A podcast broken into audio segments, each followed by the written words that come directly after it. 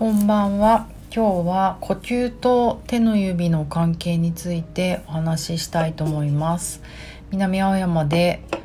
あらゆる動きのベーシックとなる疲れすぎない体を作りたいボディワークやってます。ボディチューニングと言います。パーソナルトレーナーの内田彩です。こんばんは。なんか今日もこんな遅い時間になってしまいました。皆さんゆっくりできていますか？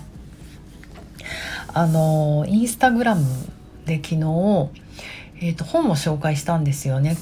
あの触れるモジュール今まで今までじゃない先週末やってたのでその時に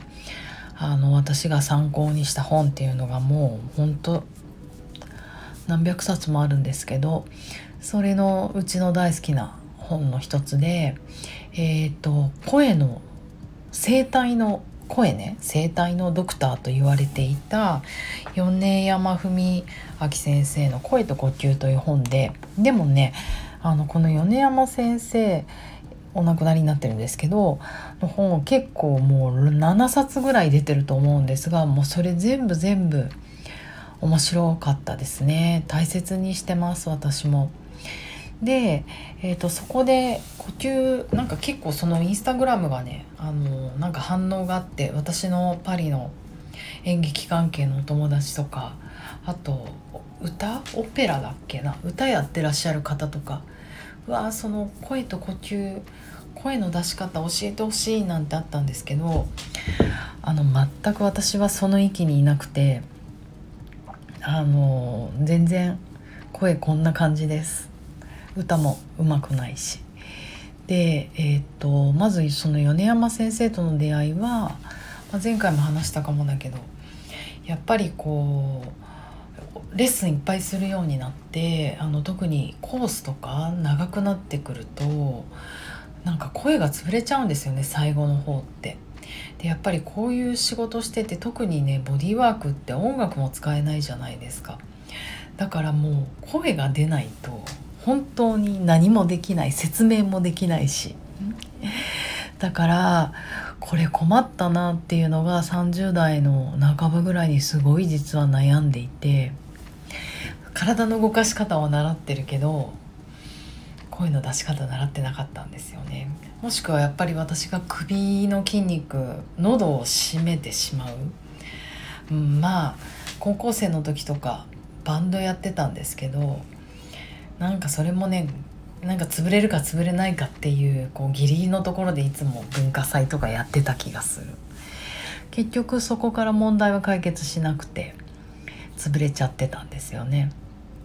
ででもこれどうにかしたいなと思って誰に相談したらいいんだろうこんな声。別に歌を歌いたいわけじゃないしレッスンあのコースとかを体を動かしながら声を出し続けるっていうことをうまくやりたいと思った時になんかその時耳鼻科を探してあの私渋谷に住んでたので渋谷区の耳鼻咽喉科っていうのを探して一番近いところにあったのがこの米山先生の治療院だったんですよね本当出会いというか。でもなんか米山先生このキャリアを見るとすごくて、ね、東大で教えてらっしゃったり東京芸大東大卒業されてるのか東京芸大で教えたり東邦学園で教えていたり本当もう声のと声帯のドクターと言われてあのドイツかなんかからもねちゃんとこのドイツですごい有名な発声法みたいのがあるみたいで発声法っていうかこのメソッドですよね。それもあのすごく深くあの日本に広げていたりとか私がやっぱりその治療院耳鼻科に行ってびっくりしたのはただの耳鼻科だと思って行ってみたらもうほんと世界中のオペラ歌手の人からこう「ありがとう」みたいな称賛の写真とコメント。あのよくレストランにお笑い芸人の人とかいっぱい来て色紙とか残していくじゃないですか。ああいう感じで全然素人で全然わからない私でもうわこのオペラ歌手知ってるとか下手したらすごい有名な R&B の歌手の人とかもいそうななんかすごかった世界中から称賛の声が届いていました。でそこで米山先生に、まあ、ご自分の悩みを伝えた時に、うん、まああのちょっとこの声と呼吸っていうののボディーワークうんなんかワークをやってるからあのそっち来てもいいんじゃないのって言われてあのなんか興味が私もねそういうのすごくあったので声と呼吸のワークというのに実はちょっと通ったんですね。でももう白状しますとその時私が30代半ば前半。で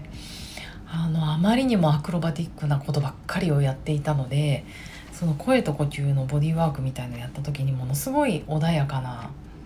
ものだったんですね。本当息するように声を出そう。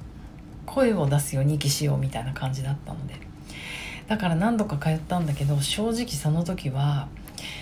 いいものだっていうの分かってる。そして山先生本当に優しくて大好き。だけど今じゃないな。もっと年食ってからやろうって思ったんですよね。本当にだからやっぱあの時は鈍感だった。いろんなボディーワークやったけどななんかもう寝ちゃう。とにかく寝てばっかりいたんですよ。鈍くて体が。繊細な刺激とかを全然受け入れられなかった。ねえあのあの若い時に今の感覚があったらなって本当思います。だから今30代とかのこの繊細な感覚を持ってる若い人に会うともう本当に頑張って花開いて素晴らしいよって思う。私よりもね十何年も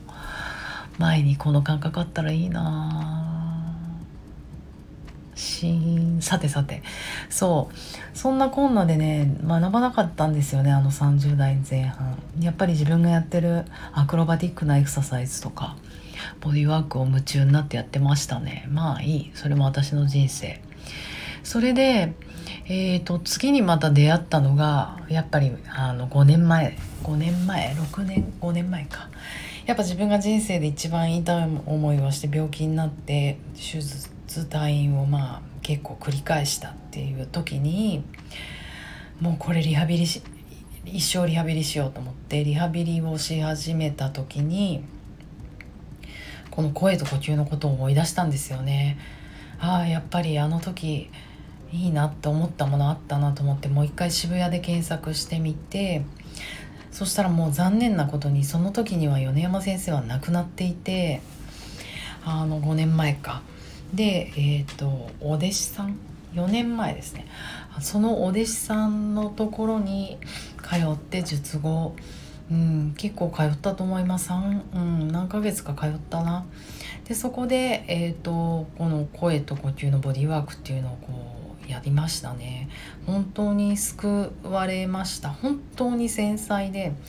で先生自身も私の職業とかを知っていたのででも先生多分私が術後ってことは知らなかったんですよねでもとにかく体に興味がある人だと思ったからほぼ声は出さなかった 正直言って私もいつになったら声とか出して歌とか歌っちゃうのかなとか思ってたけど出さなかったねほとんど。で呼吸の仕方とか体を動かしながら呼吸をしていくみたいなことを学んでいてで、まあ、一応基本グループレッスンだったんですけどある日私と先生と男性なんですけどマンツーマンになった日があってなんかもうドキドキですね。私結構パーソナルトレーニングとか苦手なんですよ。言っちゃった。仕事なのに。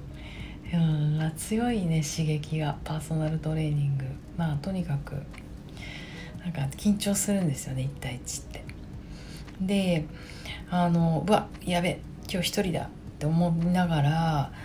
先生とこうじゃあまあどうですか？最近の最近のっていうか毎週会ってるけど調子は？なんてお話をしながらもうあの時何が起こったのかわからないどうなったのかわからないけど突然2人して瞑想状態に入っちゃったんですよね。しかも本当に私、まあ、子供の時から結構そうなんですけど人と真正面に向かい合うことがすごい苦手でなんか背骨と背骨を合わしたら死んでしまうっていうかこうエネルギー吸い取られるのか吸っちゃうのか分かんないけどなんかこうすごい苦手なんですよ。だからいつも軽く外してるんですね。あのヨガとかやっていてお客さんがたまに真正面に座ったりするじゃないですか。マットをガンって引いて。もう座られた後にもうそーっと2ミリでも3ミリでも外すちょっと外すんですけどわかんないです。それはもう私の子供の時からのジンクスでその時なんかこう2人でわーってゆっくりお話をしながら座った時にこう背骨と背骨が合っちゃったんですよ。ガツンって。で私がもうやっべと思ってまあいいや。ちょっとずつずらそうって思いながらふーって先生が瞑想状態に目を閉じて入っちゃったのでなんか私も引き込まれて目つぶっちゃったんですよね。でそっから多分40分間ずっと2人で瞑想しててついてきてますか皆さん本当に私のこの変態っぷり オタクっぷりがバレますがいや、うん、瞑想してたことも不思議だったけどなんか背骨と背骨が合っちゃってそのままでいた自分がすごい驚きでしたね。うわよいた私って。でそれでさらに本当にあの皆さんにドン引きされそうですけど驚いたのがあ40分経ったってこう自分でその目を開けてみた理由がものすごい音が鼓膜がブワーンなんかガンっていう音が左の耳からしてなんか本当にあの全然酔ってないですよドラッグもやってないんですけどその時私殴られたのかなって一回思ってパンって耳のところが。で自分でピクってなってうわって目を開けてうわ何やってんだろう私と思って時計を見たら40分経ってて、まあ、先生まだ瞑想してるからまあいいやもうちょっと続けようと思ってなんか隠れて目をつぶったんですけどあの時鼓膜の中でバンっていった音は何だったんだろうなって今でも思うんです。なんかまあ私ちょっとその聴具合が悪くなると聴覚過敏に落ちやすかったりなんかやっぱ耳がおかしくなってたのかな。なんかの感じであの鼓膜がパンって開いたんだと思うんですよね。言われてみればその後耳の聞こえが良くなったのか人の話し声が 聞こえるようになったのか環境音が気にならなくなったのか分かんないけどあのそうだから聴覚のこと耳のこと音のこととか心のこととか、まあ、あの時はすごい自分は、ね、術後でやっぱすごいトラウマうん、手術トラウマって思ってましたけど手術を受けることで自分が今まで持ってきたトラウマが発症しちゃったのかもしれないしうん、なんか分かんないままなんですよね。まあでもいつかそれを自分の中で、ね、解決できればいいなと思って過ごしてますってもうすごい12分経っちゃった。呼吸と手の指の話を今日しようと思ったんですけど全然そんな話にたどり着かず。終わったので明日したいと思います。すいませんこんな終わり方で。ではまた明日。おやすみなさい。良い夜を。耳気をつけて。